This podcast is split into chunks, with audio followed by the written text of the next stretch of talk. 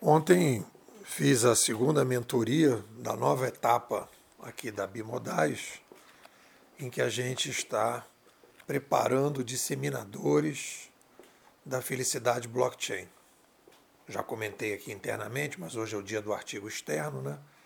Que a gente, no, dentro dessa, desse do projetão Ciência da Inovação, os clientes, organização, é, organizações tradicionais não se mostraram muito abertas para abraçar a visão da ciência da inovação bimodal, que está no livro Administração 3.0, lançado em 2018, e agora eu acho que existe é, espaço no, no, campo das pessoas físicas, que não precisam ir lá no conselho de administração pedir permissão para conversar mais profundamente sobre as mudanças que a gente está passando. Então a gente tem esse campo. Então a gente está eh, nesse projeto, né, que eu estou chamando aqui de coachings de inovação pessoal, em que a gente tem então a proposta da, do projeto Felicidade Blockchain. Ontem eu tive conversando, é, bati um papo com o David na segunda e com o Fábio ontem. E o papo de ontem foi legal, porque ele me perguntou, pô, no fundo, e aí vamos falar sobre questão do dinheiro, né? Ele falou assim, pô, esse projeto que você está querendo fazer aí de disseminação da felicidade, o que, que, o que, que é o motivador desse processo? Né? Eu falei, cara, eu tenho, eu gostaria de fazer uma revolução. E eu diria que eu estou na minha fase mais revolucionária desde que eu comecei a minha carreira aqui de conceituador. Né? Eu sou um barraqueiro de praia deserta, sempre gostei no passado de abrir barracas em praias desertas, né? começar do zero e fazer coisas, e fui mudando ao longo do tempo que tipos de barracas eu montava. Então teve o meu, meu período de barracas operacionais, depois barracas é, conceituais, né? disseminação, barracas de disseminação de conceitos dos outros, e depois agora o meu tempo agora de montar barracas conceituais. Então eu estou percebi que eu estou agora montando a barraca conceitual da ciência da inovação. Primeiro entendendo, comecei com as organizações, com a administração 3.0, depois com o livro Civilização 2.0, lançado ano passado, e agora o Felicidade Blockchain, que eu quero lançar até setembro de 2024. Aí eu falei para ele, cara, e aí eu fiz aqui o mapa mental no, no artigo, em que eu digo aqui, e aí eu sou um praticante da felicidade blockchain, eu uso a felicidade blockchain para mim, e aí e, e seria uma contradição, né? defender que os outros criem, usem a a ideia, as ideias, da, as, metodo, as teorias e metodologias da felicidade blockchain e eu não usar.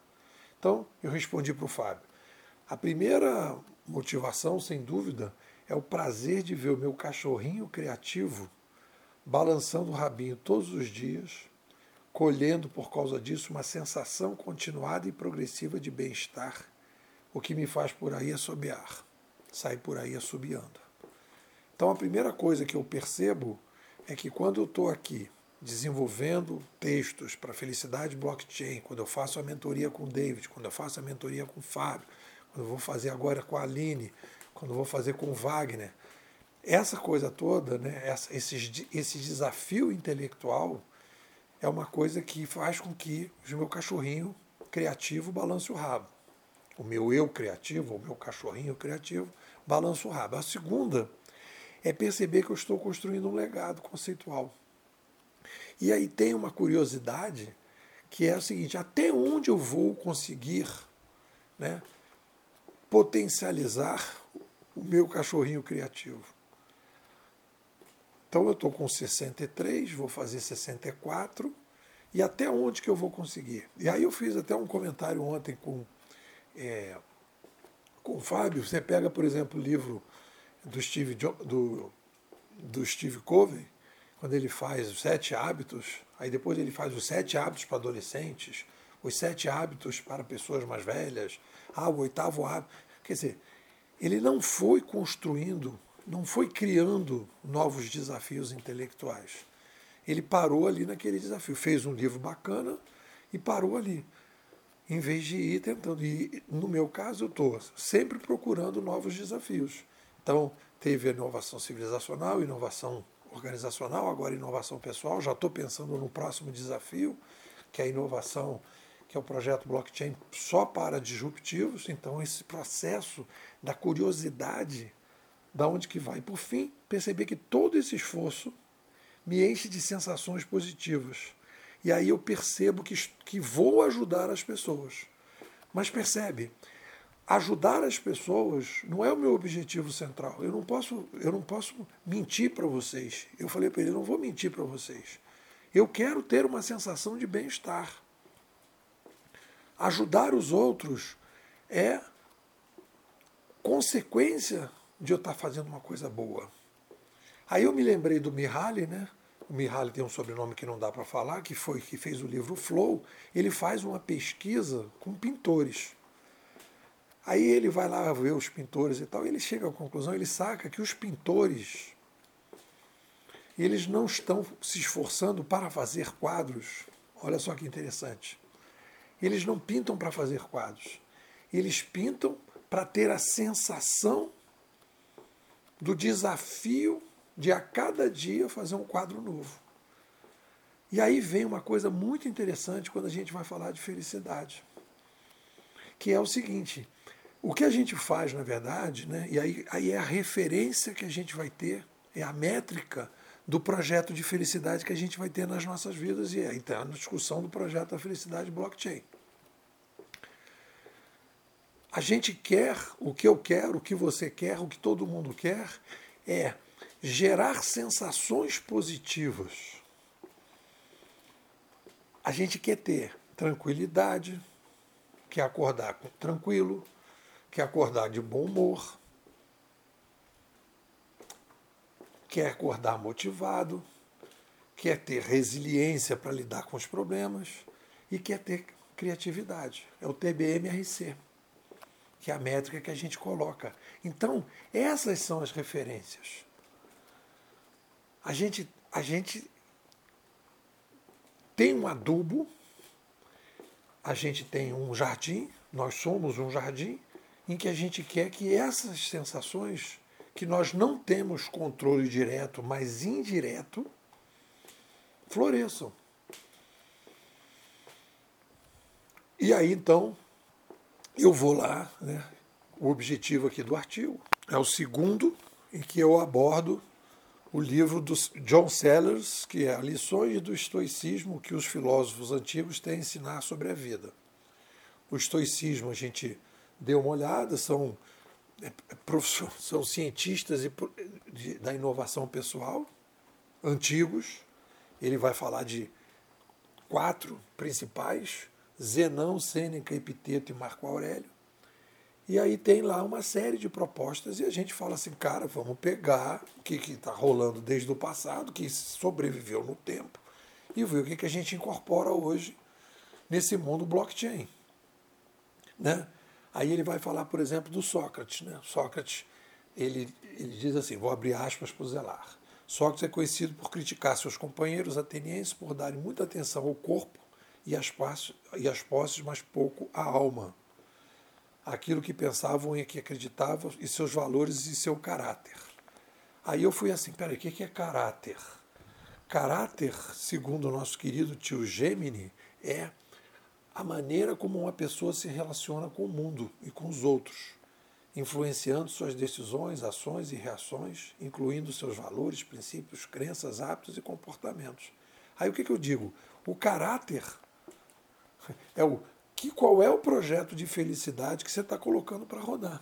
Aí você vai definir o seu caráter. Porque quando eu pego o projeto de felicidade blockchain, que eu digo que nós temos visão, a visão é princípios, crenças e valores.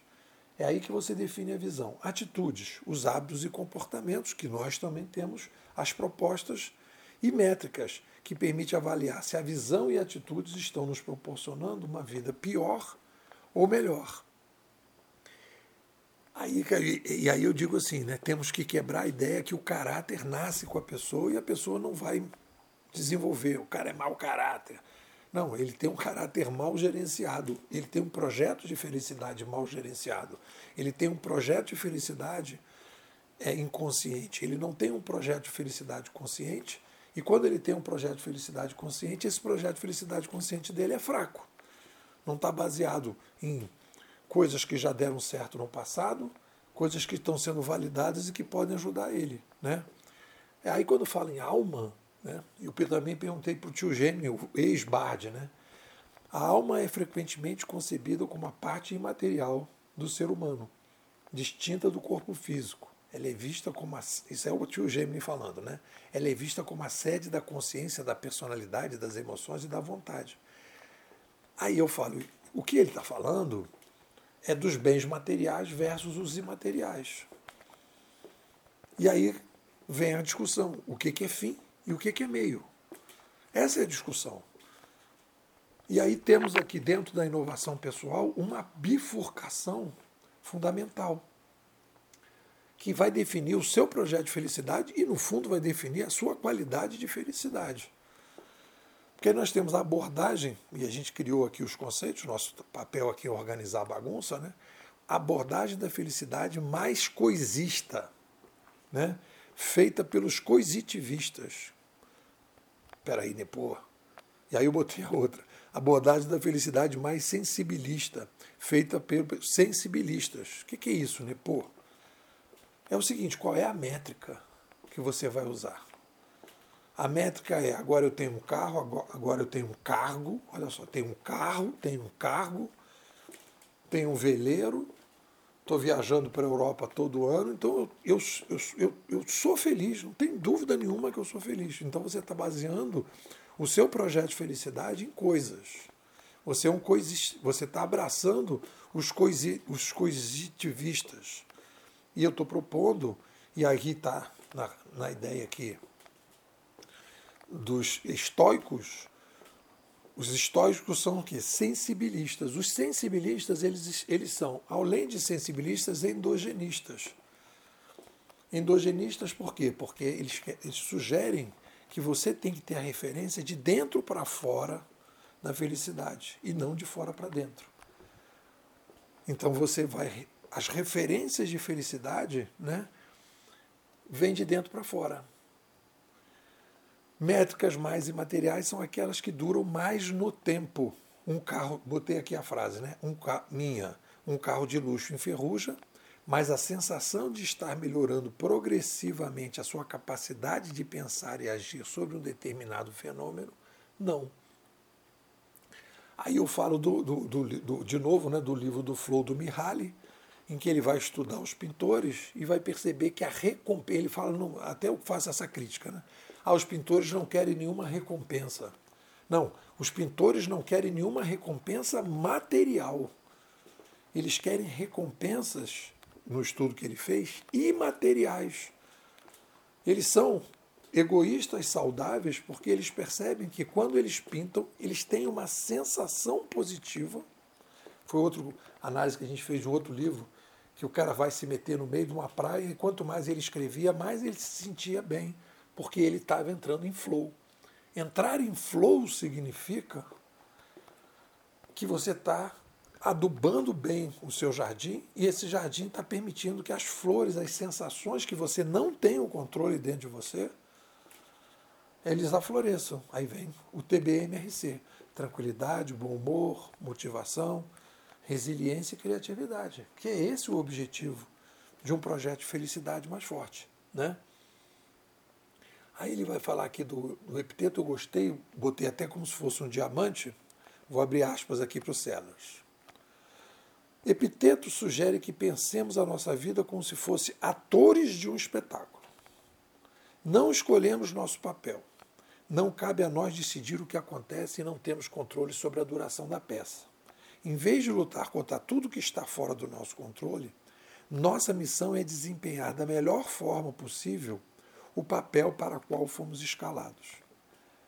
O papel para o qual fomos escalados. E aí, isso é uma coisa importante para dizer o seguinte, que eu acho que é fundamental. Nós não definimos o nosso canil. Eu, tô, eu botei nesse artigo que a gente é um gerente de canil. Os nossos cachorrinhos internos não são controlados diretamente por nós. Eles têm raças diferentes e a gente precisa aprender a treinar essas raças, esses cachorrinhos, né? num determinado momento, treinar, mas ao mesmo tempo entender o seguinte: um Doberman é um Doberman. Um Golden é um Golden. Um Golden Retriever é um Golden Retriever. Um Doberman é mais brabo, o Golden Retriever é um amorzinho. Então, não adianta você dizer que você vai querer que um Doberman seja um Golden e nem que um Golden seja um Doberman. Você tem que saber gerenciar esses cachorrinhos. E aí vem o trabalho que a gente tem. Né? É, e aí vem a ideia, né? O Celas falando, abro aspas para ele. Se vincularmos nossa felicidade à conquista de um resultado específico, corremos o risco de nos frustrarmos muitas vezes. Mas se determinarmos nosso objetivo é simplesmente fazer o melhor possível, nada pode atrapalhar nossos planos, que é o que eu abraço na minha felicidade blockchain. Eu quero ser o melhor conceituador que eu consigo ser. E aí eu digo, né? Eu faço a opção de, de, de ser um, uma pessoa missionária. Eu não trabalho para ganhar dinheiro, eu ganho dinheiro para trabalhar. Eu ganho dinheiro para que esse trabalho me gere sensações positivas, para que eu possa acordar de manhã no TBMRC. Aí eu me lembrei da musiquinha que eu gosto muito do, do, do Homem Sater tocando em frente, e o Homem Sater diz lá no meio do caminho, né? Como um velho boiadeiro, levando a boiada, eu vou tocando os dias, pela longa estrada eu vou. Estrada eu sou. Estrada eu sou. O objetivo não é chegar na estação, o objetivo é curtir a capacidade que a gente tem de potencializar os nossos cachorrinhos, os nossos eus e caminhar nessa direção. E aí a gente vai e eu coloco o dinheiro assim respondendo a pergunta do título do artigo, né? O dinheiro é um adubo, né? Se o dinheiro traz ou não traz felicidade, eu digo, o dinheiro assim é um adubo relevante para que possamos sobreviver. Exclusivos estoques dizem, com qualidade. E pode ver as flores das sensações positivas botarem dentro de nós. O fim objetivo em um projeto de felicidade mais forte está voltado no desenvolvimento no máximo que conseguimos dos nossos potenciais singulares. O dinheiro, assim, é um viabilizador de projetos de felicidade mais fortes, mas não o seu objetivo. A pessoa para quem o dinheiro não é apenas um meio de atender às necessidades de sobrevivência, mas algo que automaticamente lhe dará uma vida boa e feliz, está terrivelmente enganada. É o que diz o nosso Sellers. É isso, galera. O que, vocês dizem? Bom, pessoal, estamos aí com projetos bacanas, estamos aí com um projeto de formação, certificação, de coachings, de é, felicidade blockchain. As pessoas que são os bimodais endógenos já estão participando, nós já estamos com esse projeto ativo e eu estou bem empolgado com isso. Né? Queria fazer um aviso para o pessoal que está é, entrando no Spotify, ah, ouvindo meus áudios no Spotify, pode ter uma mudança mais à frente aí, né, na minha, na minha publicação no Spotify. Eu vou ver isso ao longo do tempo e aí vou avisando vocês. E queria. E aí, se por acaso você não me encontrar mais no Spotify, você me manda um zap e eu vou te dar o novo endereço do meu novo, da minha nova área no Spotify, que está estou com problemas técnicos na área antiga. É, por fim, quero te convidar a fazer parte da Bimodais. Você entraria agora, né, se você for entrar em, em março, né, em janeiro é 700, em fevereiro 600, em março você vai pagar só 500 e receber áudios todos os dias e participar dos projetos que a gente está fazendo. Pô, estou sem tempo, estou sem grana, etc, etc. Pode também contribuir com o Pix, ajudando na pesquisa, né, crowdfunding que nós estamos fazendo, da ciência da inovação, nas suas três camadas: civilizacional, organizacional, grupal barra organizacional e pessoal, com o desenvolvimento esse ano do livro Felicidade Blockchain, que vai sair em setembro. É isso. O que, que vocês dizem?